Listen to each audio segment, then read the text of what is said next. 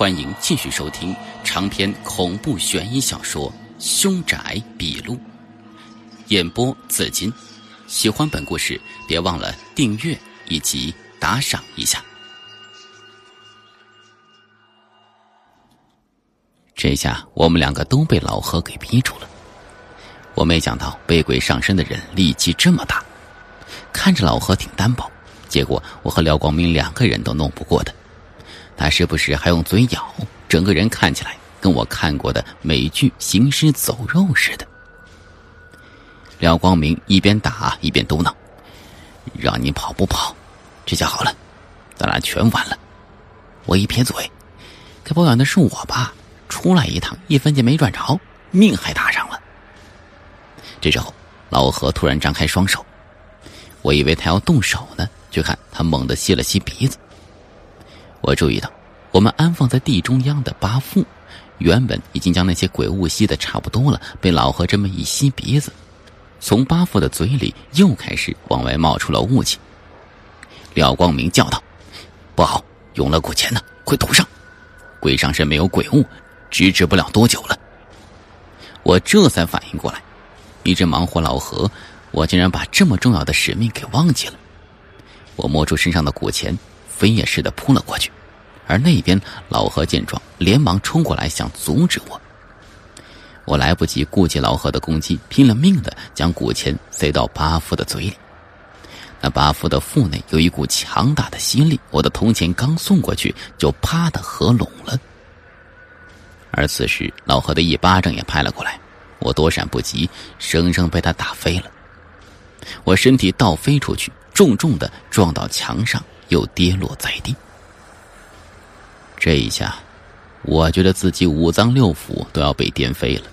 躺在地上半天没缓过劲儿来，老何疯子一样窜过来，张着嘴要冲我咬，我疼痛难忍，避无可避，眼睛一闭，心想这一下子可彻底完了。可是我等了一会儿，那老何似乎并没有得手。我睁开眼睛一看，就看到那只流浪狗不知什么时候又出现了，此时正弓着身子。背上的毛都炸开了，呲牙冲老何低嚎。而老何虽然凶悍，但是对这流浪狗竟然有些忌惮，他一步也不敢往上迈，生生停在了当场。廖光明也凑了过来，低声说道：“狗能看到上身的鬼魂，而鬼魂生来也惧怕恶犬的，这就跟老鼠怕猫是一个道理。”再小的猫对老鼠也有一定的威慑力的，只是我没想到你捡的狗关键时刻还真是帮忙了。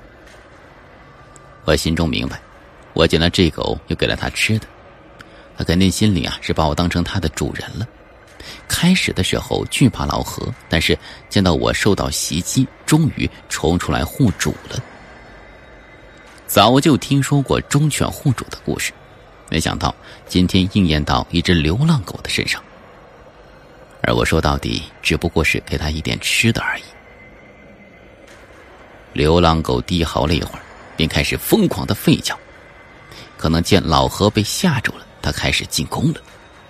流浪狗后腿一蹬，嗖的窜出去，一口咬在老何的腿上，结果老何身子一晃，咣当一声躺在地上。我还纳闷呢。这人怎么这么不禁咬啊？廖光明在我身旁，一把抢过我手中那瓶鸡屎白，二话不说，冲原来老何站定的方向是扑了过去。鸡屎白一道白光，奇怪的是，鸡屎并没有马上落在地上，而是就像站了一个人，那些鸡屎全都泼到那个人的身上一般。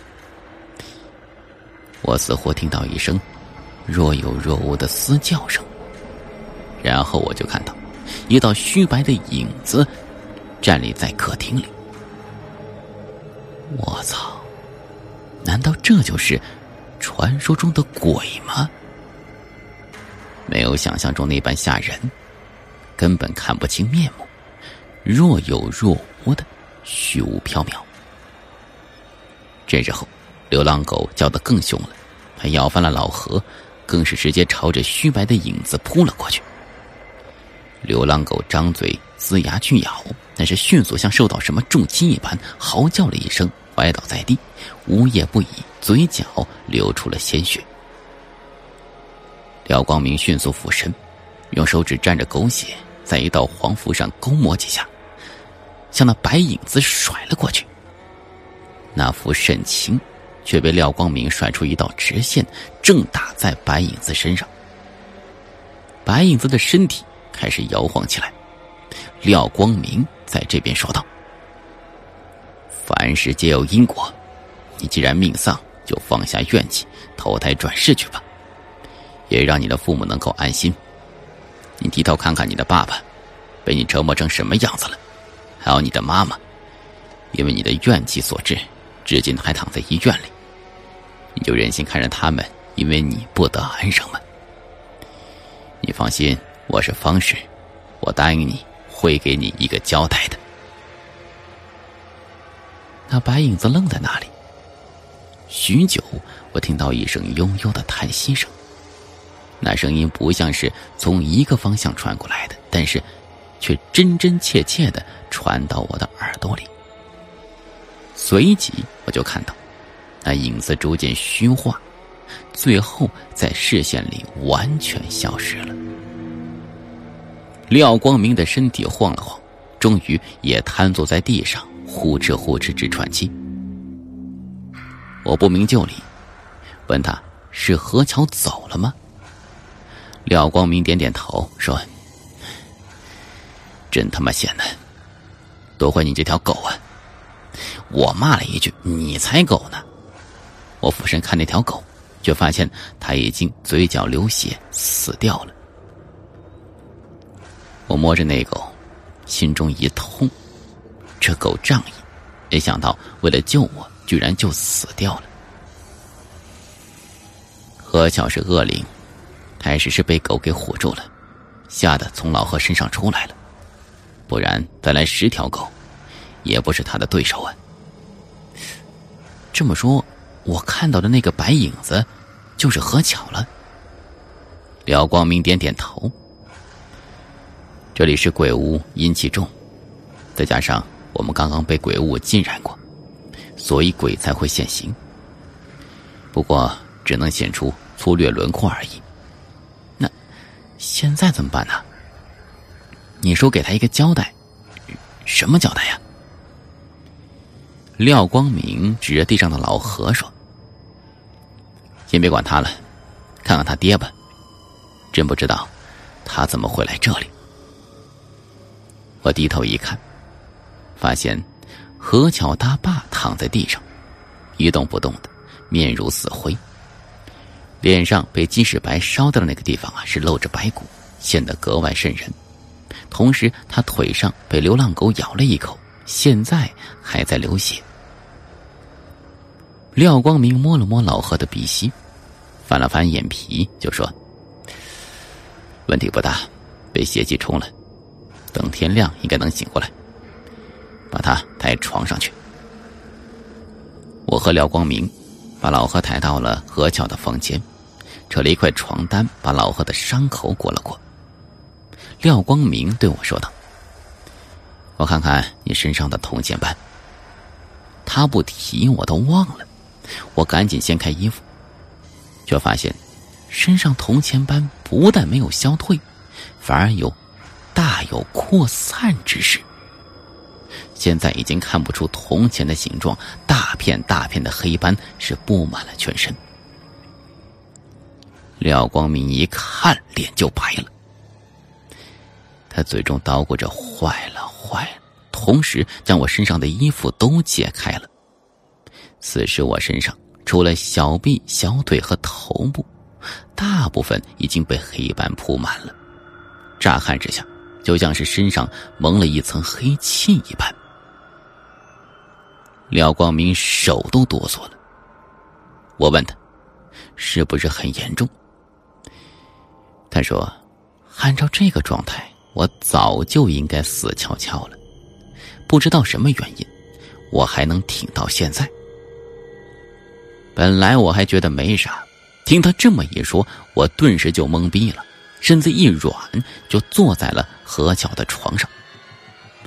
廖光明摆摆手说：“别着急，我仔细看看。”说着，廖光明在我身体上查看了起来。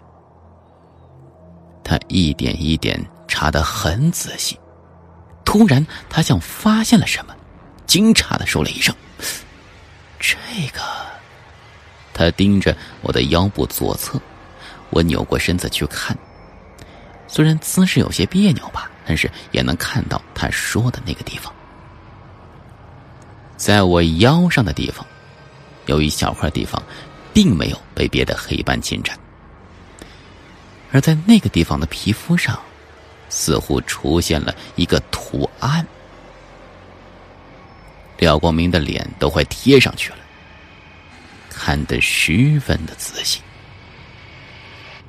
我问他：“那个是什么东西啊？”廖光明看了看，看了半晌，抬头问我：“你不知道？”我茫然摇了摇头，问他：“这到底是啥？”一个纹身。纹身？我一愣。我可不记得我什么时候做过纹身呢，而且那个时候，纹身不像现在这么流行，通常是一些地痞小混混才纹身的。廖光明似乎松了口气，说：“应该就是这个纹身救了你，它护住了你的心脉，抑制住了你身上鬼气的蔓延。是什么纹身呢？我怎么不知道啊？”我此时甚至怀疑自己失忆了。我怎么想不起来什么是后纹身呢？而且居然还有这么大的功用？是钟馗纹绣。钟馗抓小鬼的，怪不得能抑制鬼气呢。可问题是，我真的不知道我怎么会有这么一块纹身的。廖光明点点头说：“这是一件好事，起码你暂时没有生命危险。不过这钟馗似乎力气不足，眼下只能抑制鬼气，不能驱除鬼气。你最好啊，找到给你刺身的人，他应该能把你身上的鬼气给去掉。”我挠挠头，我糊涂了都。哎，等天亮给我爸打个电话问问吧。这时候，躺在床上的老何身体开始抖动起来，像是要痉挛的样子。我掀开窗帘看了看天色，发现天边已经开始发白。廖光明让我帮着扶着老何半坐起来，他在老何的后背猛击了三掌，而老何开始剧烈咳嗽。看他的样子，我生怕他把心肺都咳出来。结果，老何咳着咳着，忽然喷出几口浓痰，那浓痰中是布满了血丝，别提多恶心了。老何咳出浓痰，呼出一口气，胸脯开始剧烈的起伏，原先紧闭的眼睛也睁开了，但是同时他也感觉到自己脸上的伤痛，伸手要去摸。廖光明赶紧按住他。醒了就好，我问你几句话，然后你赶快去看医生。你是怎么到这里来的？老何才意识到我们的存在，看着惊诧了一会儿，娓娓道出了实情。